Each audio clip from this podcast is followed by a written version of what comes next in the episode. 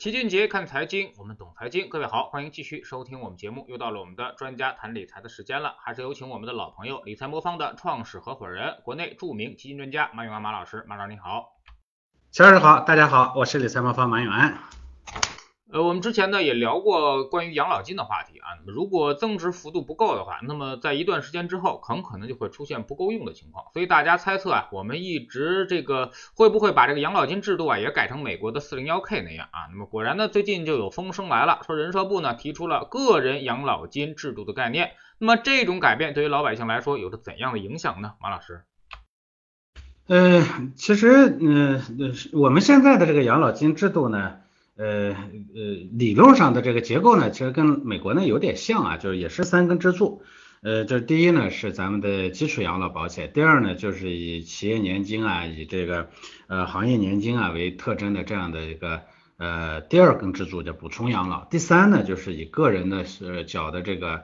呃像养老保险啊啊自己做的这个呃做的这个养老的理财计划。啊为主的这种个人养老，呃，这三个支柱呢，其实跟美国呢是有点像的，但不同之处是什么呢？我们呢现在是第一支柱呢，呃，这个一支柱独大，就我们基本上我们常说的这个养老，呃，这个所谓的养老金呢，基本上都指的是第一个。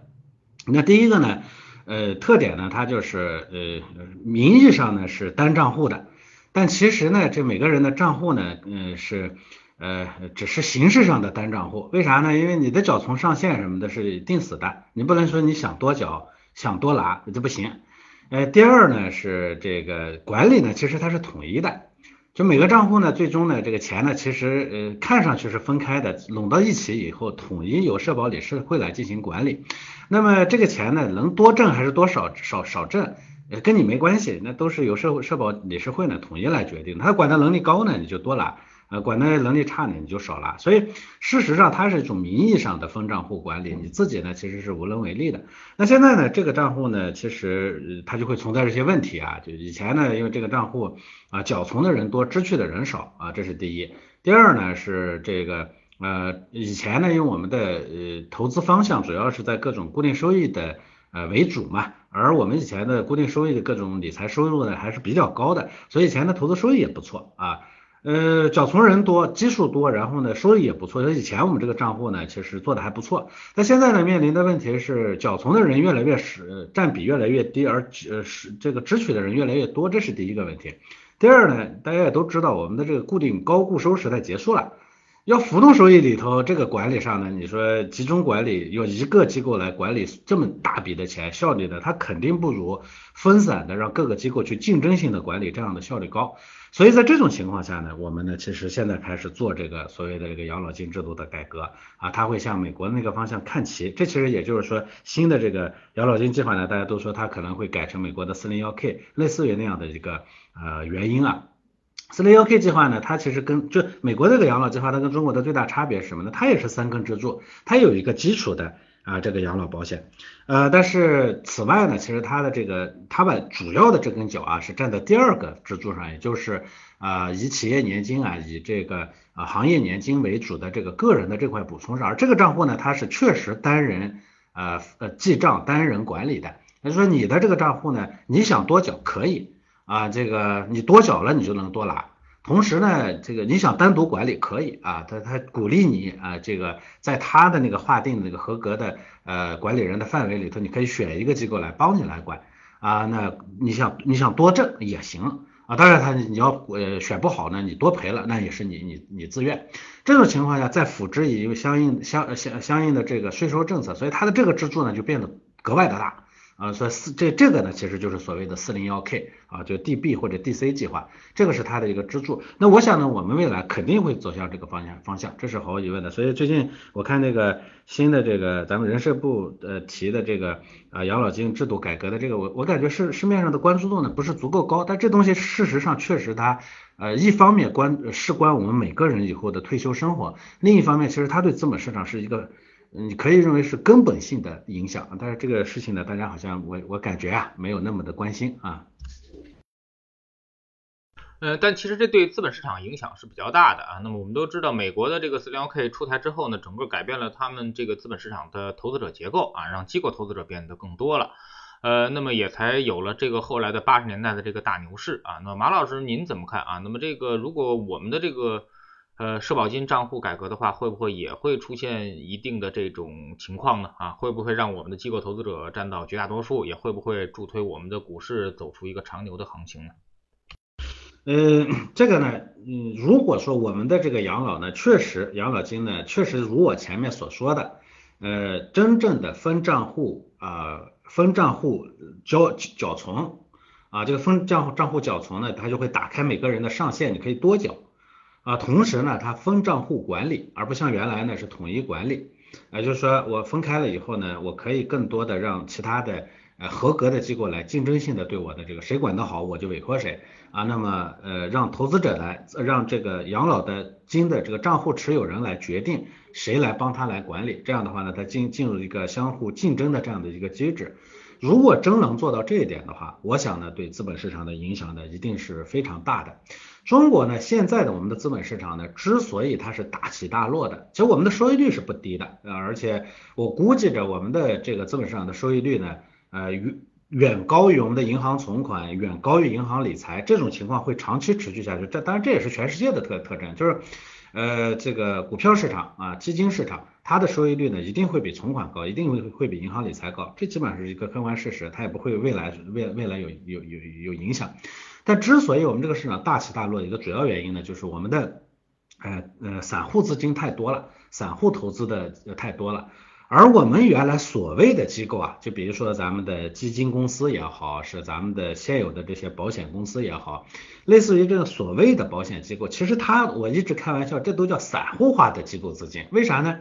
因为就算是那个钱呢是由基金公司拿走的，但是基金后面的那些投资者是散户，他把基金当个东西短短期炒来炒去的，大家会看到基金呢涨起来的时候，轰一下都冲进去了，是吧？呃，这个我我我昨天看一个调调研调查报告啊，这个有几家头部的呃四五家头部的基金公司呢做的一个调研，就是二零年之后，二零年九月份之后新增的客户数量是它历史上的客户数量的三分之一，就突然新增出来三分之一的客户，为啥呢？就因为前面业绩好了，通一下都追进去了。资客，因为他客户呢是基金的买卖者呢是散户，所以呢他会没办法，他会逼着这个机构呢，就基金公司呢也去做短期的交易，因为你是想做长期投资，投资者不不认啊，他把钱拿走了呀，对不对？所以呢，其实我们现在呢都是散户化的机构资金，再加上大量的真正的散户资金，这个资金呢特点就是来得快去得快，所以它会导致整个市场呢暴涨暴跌。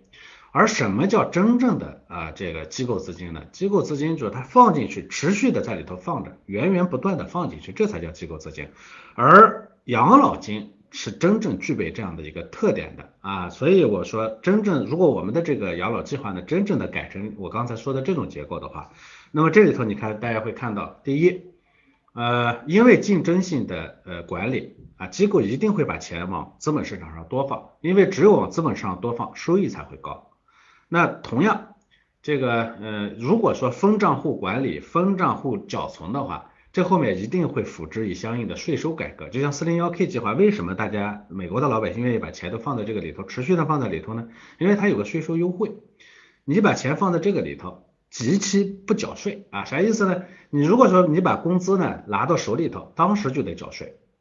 所得税，对吧？但是呢，如果呢你把钱缴在这个账户里头，当时是不收税的。一直到你这个钱呢要拿出来用的时候，它才会开开始收税，感觉好像是早早交和晚交都要交，但是呢，因为这个钱呢在里头呢不停的在滚动增值啊，如果他早期不缴收税的话，相当于你拿着国家的钱在帮你挣钱，到最后你才把这个他他才把这个税收走，所以这个延迟收税呢，其实对他来是非常好的一个方面，这个呢就推动。啊，一边呢，因为养老资金本身就是我只要挣工作是吧？我只要挣钱，我就必须我就不停的在往里头缴嘛，对不对？第二呢，这个税收政策又保证了说它在里头呢，基本上不到费用的时候，它一般不不拿出来，所以它就变成了一个持续的长期呃投入的一个持续的资金，而这才是机构资金的特征。所以这个制度真正的改变了整个美国市场的结构。那现在大家都觉得美国市场很稳，它是一个牛长熊短的市场啊，从零零年那个。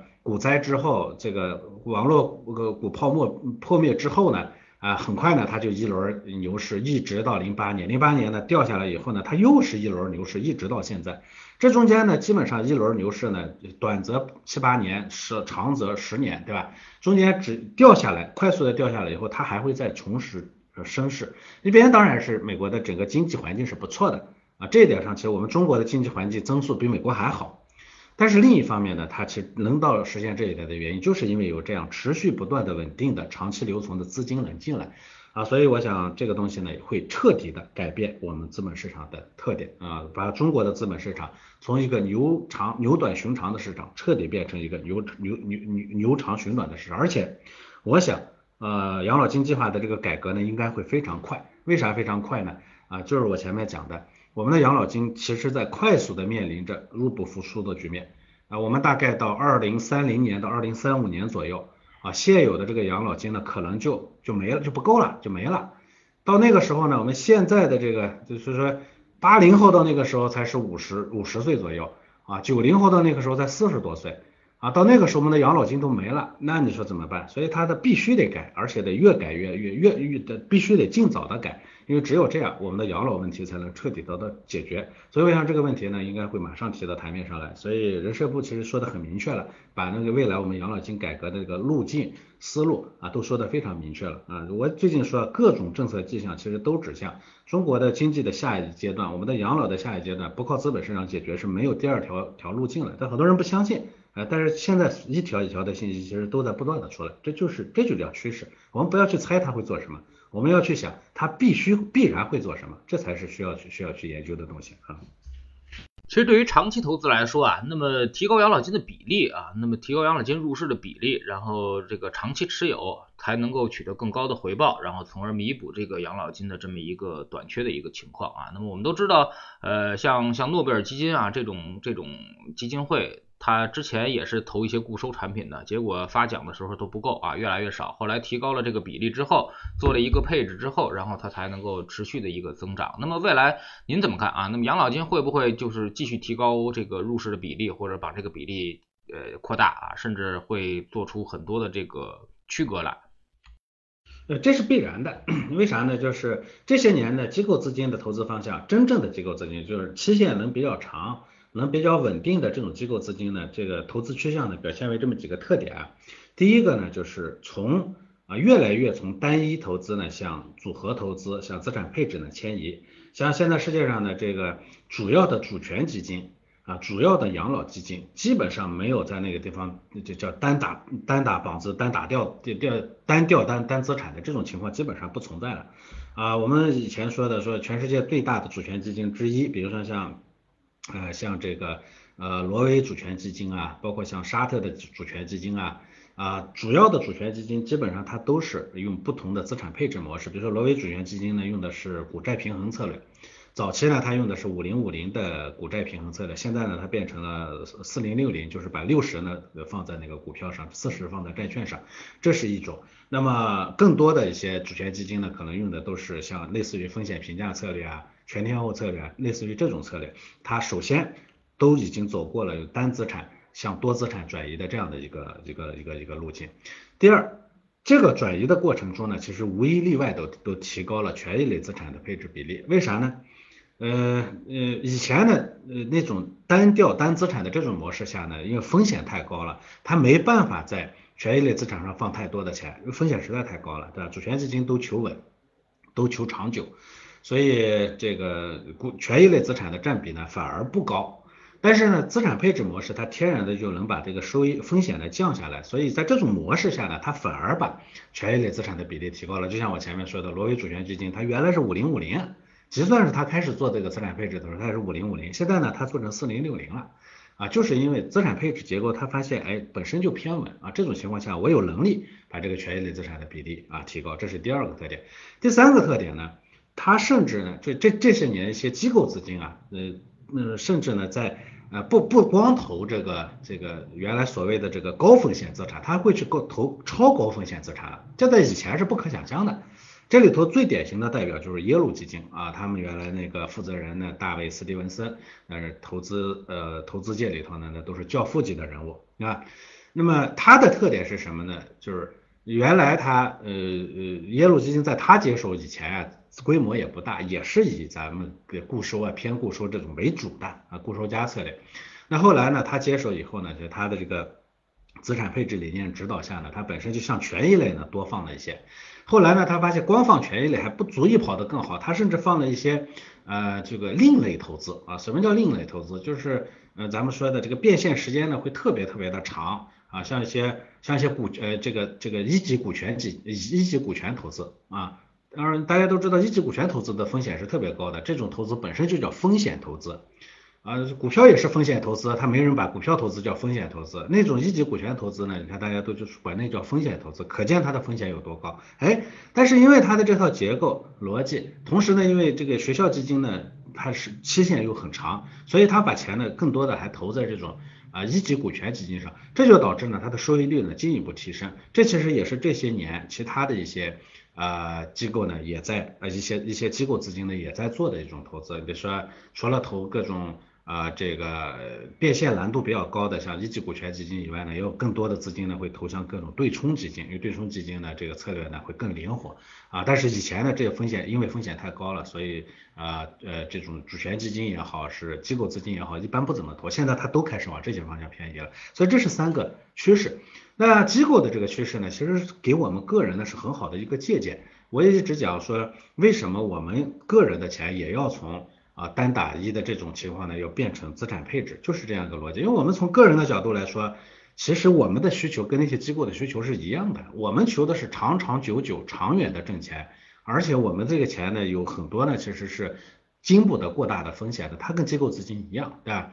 呃，但是我们有一个特点呢，就是我们其实呃手里的这些钱呢，可投资期限比你想象中的长得多啊。你像我们的养老金，很多人都是二十年以后、三十年以后用，那比很多机构资金的呃期限还长。你比如说耶鲁的捐赠基金，它学校每年还要用呢，对不对？但我们自己的养老金，那是二十年以后、三十年以后要用的，中间你不可能突然变老吧，对不对？你不可能用得到，对不对？所以呢，我们可投资期限又非常长，所以我跟我很多客户说，一定要改变单打一的这种模式，一定要做资资产配置，资产配置上一定要要多要要要提高这个权益类啊，股票啊、股票基金啊，这类似于这种的投资比例，因为只有这样，你的整个组合、你的整个资产才能跑赢啊这个。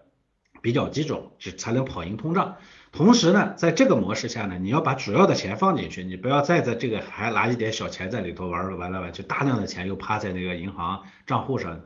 亏损。这样的话，你那些小钱挣来的钱不足以弥补你那个亏损。所以这是第三、第四呢。我甚至给我们有些客户说，如果你资金量足够大的话，一定在里头呢要配一些对冲基金啊。这其实是我一直给我们客户提供的一个。建议，我想这个应该会是必然的一个过程，就像小周前面问的问题，说会不会提高？那必然会提高啊，这是个这是个没路可选的路啊。呃，你们也是做资产配置的啊，那么你们其实也在说，一直是说是一个全天候的一个配置模型。那么现在如果养老金步伐加快的话啊，对你们有没有什么影响？或者你们在这里面呃会充当一些什么角色呢？呃，当然它会对我们说间接和直接的会有两层影响。先说间接的影响，因为我们理财魔方本身做资产配置啊，我们期望市场呢更稳定一些，这样我资产配置做的又好又又又又舒适，对不对？呃，所以如果说养老金真正的大规模的入市，就这个改革促使大量的资金进入资本市场的话，它会带来资本市场的平稳，那平稳对我们当然是有利的，给我们的投资者呢带来很好的收益嘛。所以这是间接的影响，直接的影响是什么呢？我想。我前面讲了半天这个养老金制度的改革，这里头其实总结起来就是分账管理啊，这个叫叫叫叫分利呃记账呃分账管理，分利记账就是之前呢我们的这个账户呢虽然是看上去是独立的，但其实它不独立，因为我说了缴存上限啊什么资金的这个。呃，往里头怎么去缴这些，其实你都说了不算啊，这个国家政策定死的。未来呢，分开了以后呢，你可能能多缴，你想多缴你可以多缴啊，这个是真多缴了你能多拿，哎，这是真正的分账管理，呃，叫分分分分利记账。那什么叫分账管理呢？就到时候既然分开了。它就会让你呢独立的去管理，自己去管理自己的这个账户。那通常情况下，因为养老事关人的安全，对吧？是养老安全，所以呢，它不会放放开手，就像现在的股票账户上，让你自己到里头去瞎折腾。呃，股票账户里头呢，你去折腾，就相当于把让散户自己去折腾，相当于把一个羊呢投入到一群呃狼的这个环境里头，说，哎，咱们都去公平竞争吧，对吧？貌似是在公平竞争，可是你是一只羊啊，人家是狼啊，貌似是在公平竞争，说万就扔扔进去了，给你们都给机会了，对吧？但是机会是谁的呢？那所以呢，完全把这些呃散户呢扔到资本市场里头，其实本质上是在形式的公平下，它创造了真正的不公平。这也是我们这些年为什么散户在资本市场挣到钱很难。而这些机构呢挣得盆满钵满的原因，对吧？这就是形式公平掩盖了实质的不公平。所以呢，这个东西呢，在以前的这个模式下，你说你拿点小钱去玩一玩，那也就算了，无所谓了，对吧？不公平就不公平，你割韭菜也割得有限，对不对？不会对社会啊稳定来造成影响。但是呢，如果说养老金再这么管的话，那倒是真的可能就会有麻烦了。你就可以想象说啊，成千上万的老百姓的养老账户呢，最后呢算下来，百分之七十的人没赚到钱，赔钱了。只有百分之三十的人呢赚了很多钱，那是百分之七十的人的养老怎么办呢？哎，不是说赚赚的百分之多的百分之三十的人呢，天天花天酒地的去养老了，那些百分之七十的人不养老了，这现实吗？不现实。所以呢，到时候呢，这个账户呢，它一定是规范管理。啥叫规范管理呢？它一定就像就像美国的这个账户管理，它也不是允许你自己在里头去瞎操作，它会让你聘请一个比较好的。啊，这个投资顾问机构来帮你来管理你的这部分钱。当然了，这个聘请呢，他会一系列的可选项，让你们去竞争，谁管得好谁管得多，对吧？你管的不行，你也会被淘汰。这种情况下呢，其实对我们来说，当然会是个直接的帮助了，因为理财魔方本身就是针对个人情况来做理财方案的，对不对？我们本身就是按照每个人的需求。每个人的风险承受能力来给他定制理财啊，这个以以公募基金为主的这个理财方案的，所以我们这个业务模式它天生的就是为类似于养老啊、教育啊这些家庭的必不可少又担不得过高的风险，但是又不能收益太低的这种啊，我们叫核心资金啊所准备的啊，所以这个对我们来说当然是个很好的成长机会吧，我也很开心啊。嗯，那在这么多年的这个管钱的过程当中啊，你们这个是如何做到啊？比如说大家把大钱都扔进来了，那么您觉得这个是不是他们最后一遇到风吹草动就会心慌呢？啊，那你们之前是有什么经验可以让大家这个心态更加平和，然后管理着大家的这个大的一些资产走向盈利？其实我前面讲过了，就是说对于大家的核心的这块钱大的资产来说呢，它有几个诉求啊，这是每个人都要有的。第一呢，就是风险不能过大，因为这些钱支撑着人的基本的生活，对吧？呃，小孩的上学需要这个钱，是吧？养老需要这个钱，买房子需要这个钱，买车也需要这个钱，对吧？呃，买房子买车嘛，你稍微赔多点儿也还就算了，是吧？赔的多了，我买个小房子；赔的少了，我买个大房子。孩子教育、养老这些东西，它没什么弹性的，对不对？啊，你比如说你钱少了，这孩子上个差学校，呃，钱多了上个好学校，没钱了不上学了，行不行？这肯定不行嘛。所以呢，对这种钱呢，他首先是要求稳的啊，不绝对绝对不能风险过大。有的人说，那反正我投个股票，不是说好多年时间只要足够长，我就一定能挣的很多吗？问题是这种钱啊，你心态上它是有要求的。你比如说你真是投个股票啊，我确定说这个钱你就是八年以后你孩子上学要要要用，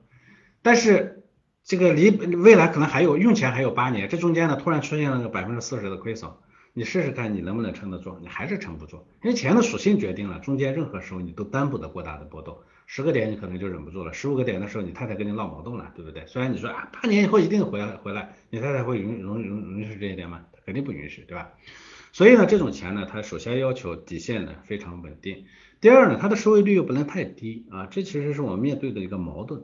你说你求稳，你把钱放银行里头就行了嘛，存款反正一定不会出问题，对吧？但问题是。从我们这些年的历史经验来看，就像当年买房子和不买房子差别很大一样，你的收益率过低，有可能最终仍然仍然是影响你的家庭生活的。因为对于大部分的中产家庭来说啊，其实收入支出呢结余不了多少，就呃收入啊减去你最后的支出结余不了太多，我们都叫紧平衡。紧平衡是啥意思啊？你挣的钱基本上在各种消耗完了以后，基本上也花光了，对吧？你存不了太多的钱的。那意味着说，这中间如果你的这些钱多挣一点，你的这个花销就会好一点，对不对？你少挣一点，你的花销就会差一点。它真会出现说，你理财得到，你孩子就能上好学校；你理财不得到，就上不起好学校。它会存在着这样的一个差距，所以收益率呢又不能太低，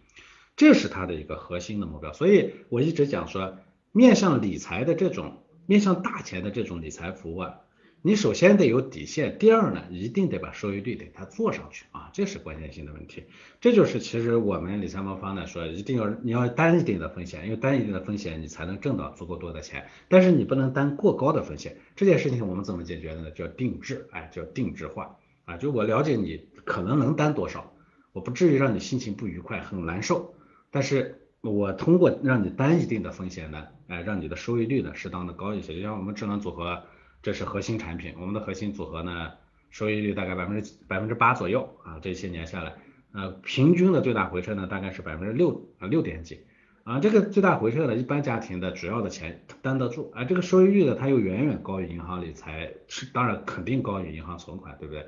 每年百分之八左右的收益率，如果你拿个八八年左右呢，你可能资产也翻番了，对不对？所以呢。